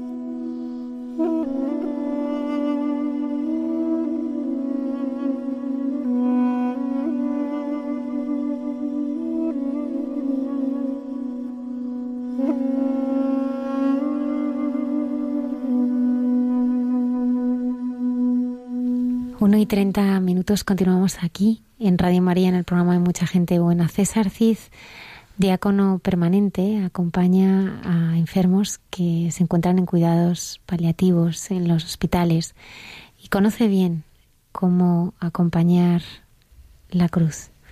Esta noche nos trae sus palabras de eternidad a través de aquellas reflexiones que nos sanan.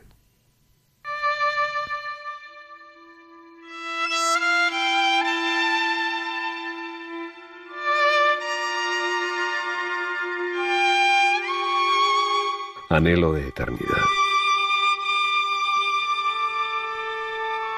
Has deseado morir tantas veces que no te han quedado fuerzas para despedirte, amiga.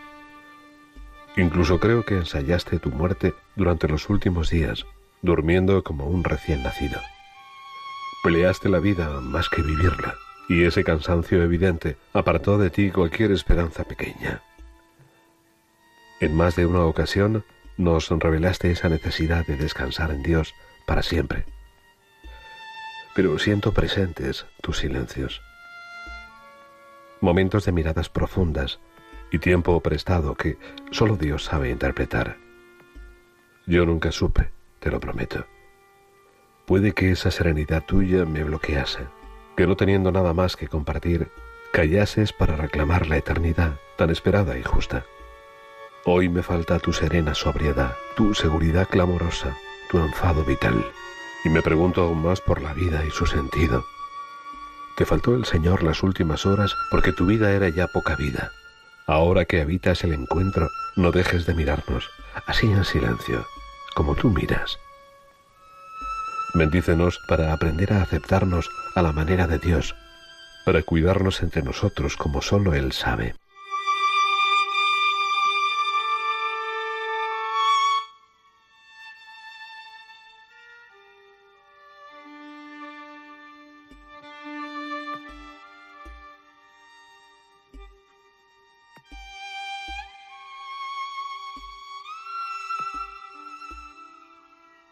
Palabras que sanan.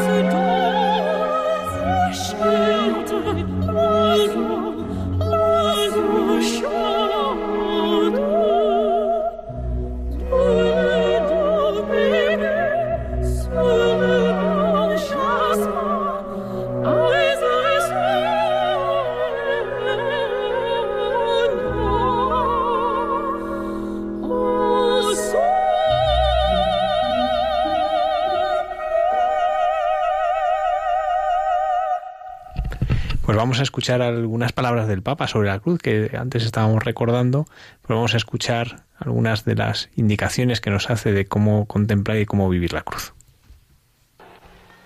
Cuando parezca que se nos viene el mundo encima, abracen su cruz, abrácenlo a Él.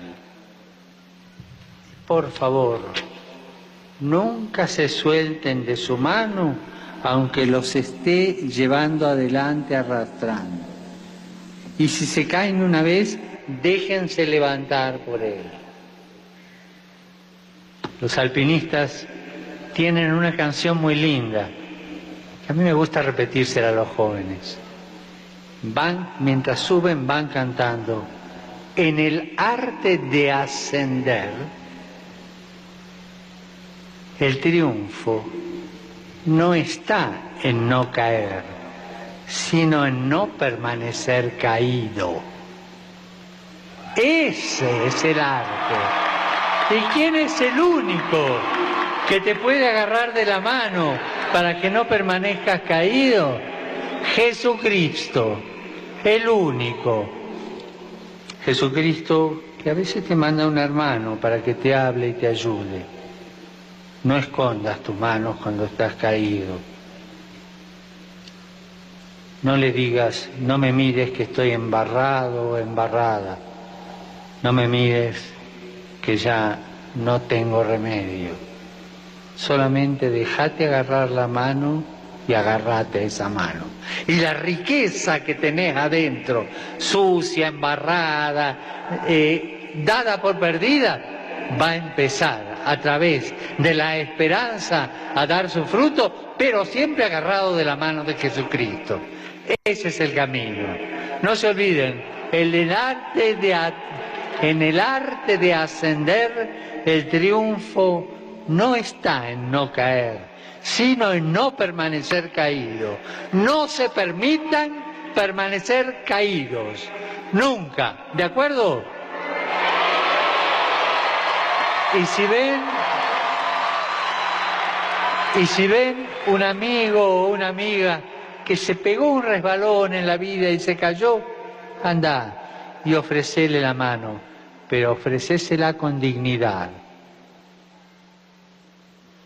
Ponete al lado de él, al lado de ella, escuchalo. No le digas te traigo la receta como amigo, despacito, dale fuerzas con tu palabra, dale fuerzas con la escucha, ¿eh? esa medicina que se va olvidando, la escuchoterapia. ¿eh? Déjalo hablar, déjalo que te cuente. Y entonces poquito a poco te va a ir extendiendo la mano y vos lo vas a ayudar en nombre de Jesucristo. Oye, esta música para terminar está muy bien, Antonio. Oye, me ha encantado, es verdad, ¿eh? dice, nunca se sueltan de su mano, aunque nos lleva arrastrando. A mí, sobre todo, me lleva arrastras el Señor cuando me levanto. Pero así, ¿eh? Porque si no me lleva arrastras, no me levanto. No, y también está, es muy bonito como dice, no escondas tu mano cuando estás caído, ¿no? Como a veces la tendencia es, es escondernos, a pensar que nosotros solos podemos salir, que, es una cuestión de nuestras fuerzas. Pues al contrario, esa humildad de, tender la mano y dejarte llevar y dejarte sacar de aquello de lo que has caído. En el arte de ascender, el triunfo está no en caer, sino en no permanecer caído. Así es. Y esa es la clave. Y esa es la vida de los santos. ¿no? Veces la vida de los santos, cuando no se presenta bien, se presenta como un camino en que parece que no han hecho nada mal. Al contrario, han hecho todo superlativamente bien y muchos santos han sido auténticos maestros en el arte de no permanecer caído. Y eso es lo que nos, nos enseña, porque si no, nos parecería que no es para nosotros la santidad. Y hay muchas vidas de santos que, que se nos narra también, pues como el santo ha caído y se ha levantado, ha vuelto a caer y se ha vuelto a levantar. Y como al final la clave está en esto, en no permanecer caído. Pero ¿cómo podemos entender que la cruz es signo de predilección del Señor? Como decía Santa mm. Teresa de Jesús cuando estaba recorriendo esos caminos, ¿no? No me extraña, Señor. Es que me encanta esta frase de la Santa Castellana. Que no, tengas amigos. Que no tengas, que no, que, no tengas tantos amigos. No, pues ahí se ve en, cuando tú de verdad quieres a alguien, le haces partícipe de tus cosas más íntimas. ¿Y qué hay más íntimo que la cruz de Cristo? Y por tanto, al que trata de esta manera privilegiada le invita a participar de esa cruz de Cristo. que para nosotros es un misterio y nos, cuesta entenderlo. Pero, pero realmente ese es el privilegio. El privilegio de participar de lo suyo, de participar de aquello eh, que él ha vivido y con lo que nos ha salvado, con lo que nos ha dado su amor. ¿Cómo refuerza también el Papa la escucha, ¿no? A veces pensamos, es cierto, ¿no? Que, con las palabras podemos llegar a mucha gente y, tantas otras veces que es más importante pues el silencio, la escucha y el testimonio de nuestra propia vida, ¿no? En ese silencio, pero que también nuestras obras hablen mucho más que, las palabras, ¿no? Y que a veces pues eh, la persona que sufre necesita sentirse escuchado, ¿no? Y, acompañado, ¿no? Y, esa escucha además me gustaba mucho como decía el Papa, ¿no? Pues con dignidad, ¿no? Que escuches a la persona pues con toda la dignidad, ¿no? Que, que, merece, ¿no? Y que esa mirada pues también eh, pues le reconstruya, le, le ayude, ¿no? Una y 43 minutos de la madrugada, como avanzábamos al principio del, del programa, la hermana Carmen Pérez eh, esta noche en la sección Entre tú y yo nos habla de, de la cruz.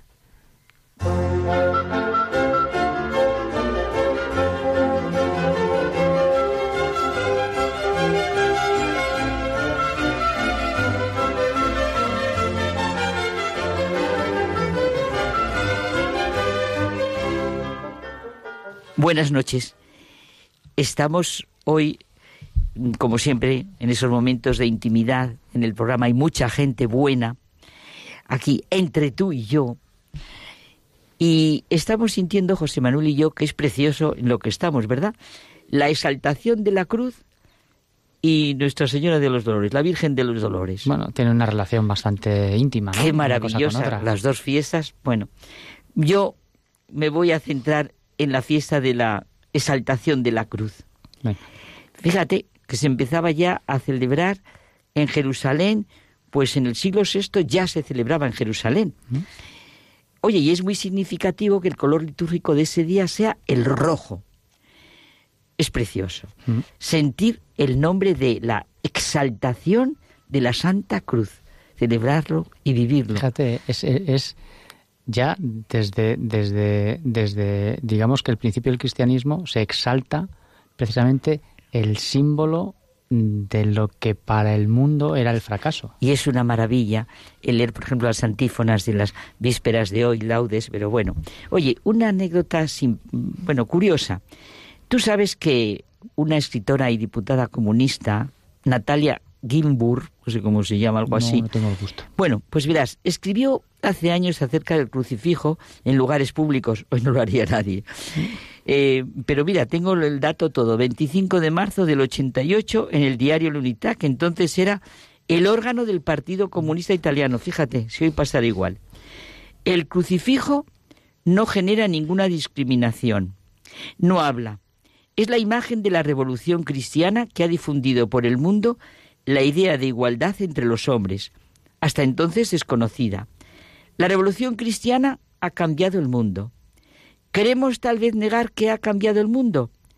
Para los no católicos, ella es no católico, el crucifijo puede ser simplemente la imagen de uno que ha sido vendido, traicionado, torturado y muerto en la cruz por amor de Dios y del prójimo. Quien es ateo cancela la idea de Dios pero conserva la idea del prójimo. Cristo representa a todos porque nadie había dicho nunca que todos los hombres son iguales y todos hermanos. ¿Qué te parece? Hombre, es una atea muy curiosa porque fíjate cómo le está reconociendo mm, a Jesús la realidad más intrínseca. y es que da la vida en favor de todos los hombres. Y fíjate, es curioso porque, bueno, Serena cuando dice eh, la cruz por amor de Dios, solo hay una cosa que la verdad mm, no me gusta. Eh, dice con muy buena voluntad que el crucifijo no habla, pero yo creo que en eso se contradice un poco, porque precisamente a ella le ha hablado. Y precisamente ella está viendo que el crucifijo cambia el mundo. No, claro, y además es que parece como que lo que ha pasado realmente es que no ha dejado de hablar hasta el día de hoy. Ni deja de hablar. Y nosotros, ¿qué decimos, verdad? Estamos tan familiarizados con el crucifijo, ojalá lo estemos. A mí me pasa una cosa ahora, José Manuel. Eh, desde, porque verás, desde un punto de vista muy bueno, pues el crucifijo siempre ha formado parte, yo desde niña lo he vivido así, mm. de la vida cotidiana.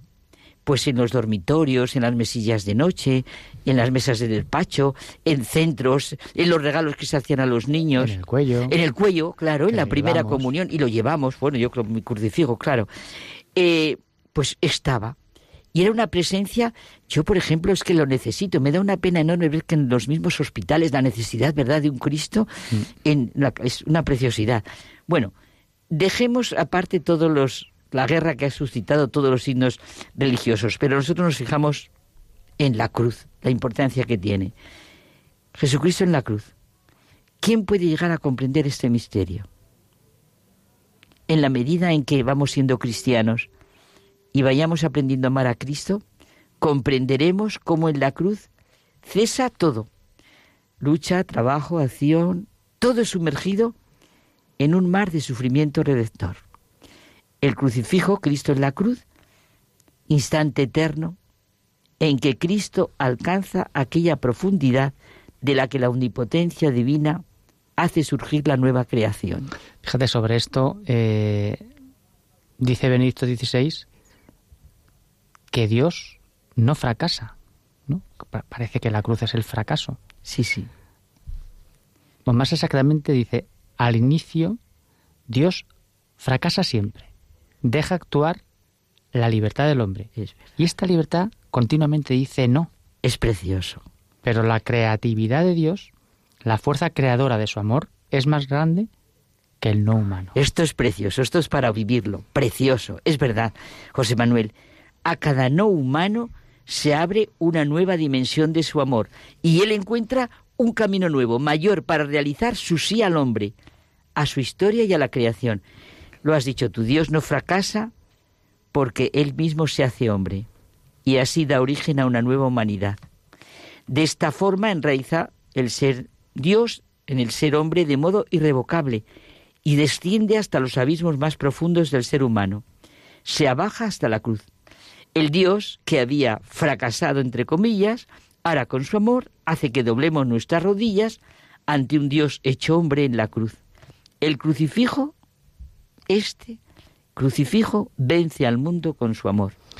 Y fíjate, claro, podemos pensar, ¿no? Eh, y no podía haber Dios demostrado su amor de otra manera, eh, con una explosión en el cielo diciendo... Mm, pero claro, en, el fondo no nos toca a nosotros discutir, ¿no? Ni, ni, ni, ni, entrar en, en, el misterio de cómo Dios podía o no haber hecho una cosa u otra, ¿no? Claro, porque la única manera posible fue la que él hizo, la del amor. Por eso nunca acabaremos, nunca, nunca, de contemplar el crucifijo.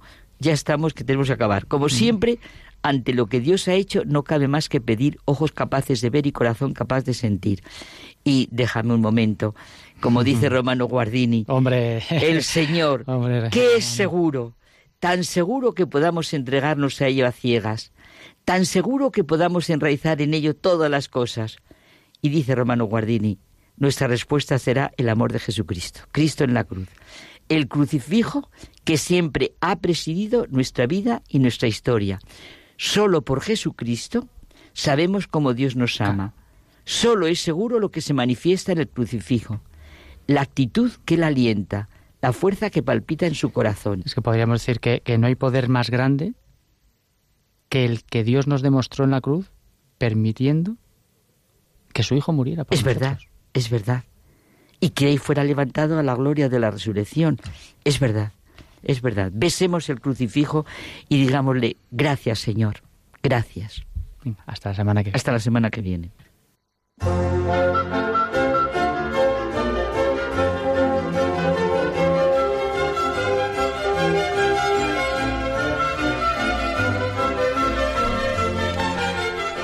Muchas gracias, la hermana Carmen Pérez. Pues se nos ha ido el programa así como sin darnos cuenta. Padre Arturo Gómez, muchas gracias por haber estado aquí. Mucho gusto. Nos ha encantado viajar pues eh, a estos pueblecillos rurales donde, donde desempeñas eh, tu labor y das a conocer al a Jesucristo cada día. Espero que también me acompañéis físicamente por allí algún día. Claro que sí, vamos a ir a las fiestas y a las procesiones. Muchísimas gracias también a Antonio Escribano, que ha estado en el control ayudándonos a que todo salga tan bien. Al padre Isaac. Muchas gracias. Estás muy liado tú también, ¿eh? En pleno comienzo del año pastoral. Muy ocupado en la parroquia con muchas cosas. Sí, pero comenzando con entusiasmo. Eso siempre tú. Muchas gracias también al padre Javier Mairata. Muchas gracias a ti, Almudena, y a todos nuestros oyentes por tener la amabilidad de seguirnos. Gracias eh, a todos los que nos seguís y también nos escucháis a través del podcast. Nos vamos, pero os esperamos el próximo viernes. Estaremos aquí en directo con una nueva entrevista en el programa Hay mucha gente buena en Radio María. Ya sabéis también que podéis escribirnos por carta aquí a la emisora Paseo de Lanceros eh, número 2, Centro Comercial Primera Planta, Cuatro Vientos, eh, Madrid, y a la dirección de correo electrónico de mucha gente buena arroba radiomaria.es. Que tengáis una feliz y santa semana. Terminamos el programa como más nos gusta hacerlo, que es eh, rezando.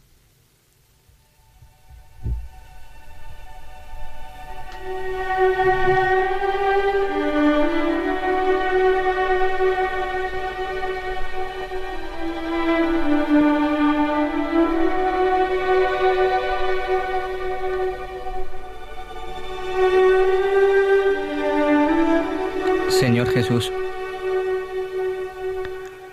en este día de la exaltación de tu Santa Cruz, quiero ponerme delante de ella. Quiero ser tu consuelo. Quiero ser tu alivio.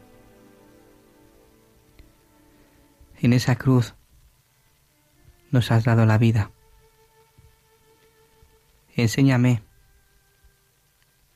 con mi cruz a darte la mía. Solo contigo puedo aceptarla abrazarla, ofrecerla. Contigo la cruz se convierte en bien, en alegría. No permitas que nunca la rechace, sino que la ame, que la quiera. Gracias por no dejarme nunca solo, por estar siempre a mi lado cuando la cruz sale aunque no te vea. Gracias, Señor. Gracias por ese amor que me manifiestas por medio de la cruz. Y la bendición de Dios Todopoderoso, Padre, Hijo y Espíritu Santo, descienda sobre vosotros y os acompañe siempre. Amén. Amén.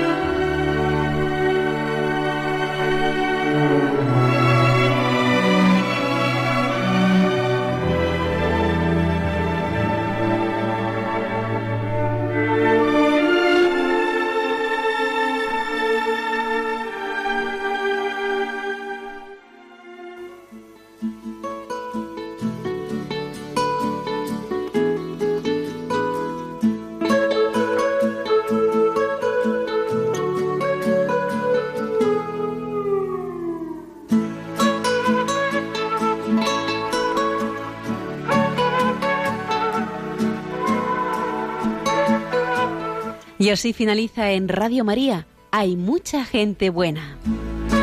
Un programa dirigido por Almudena Delgado.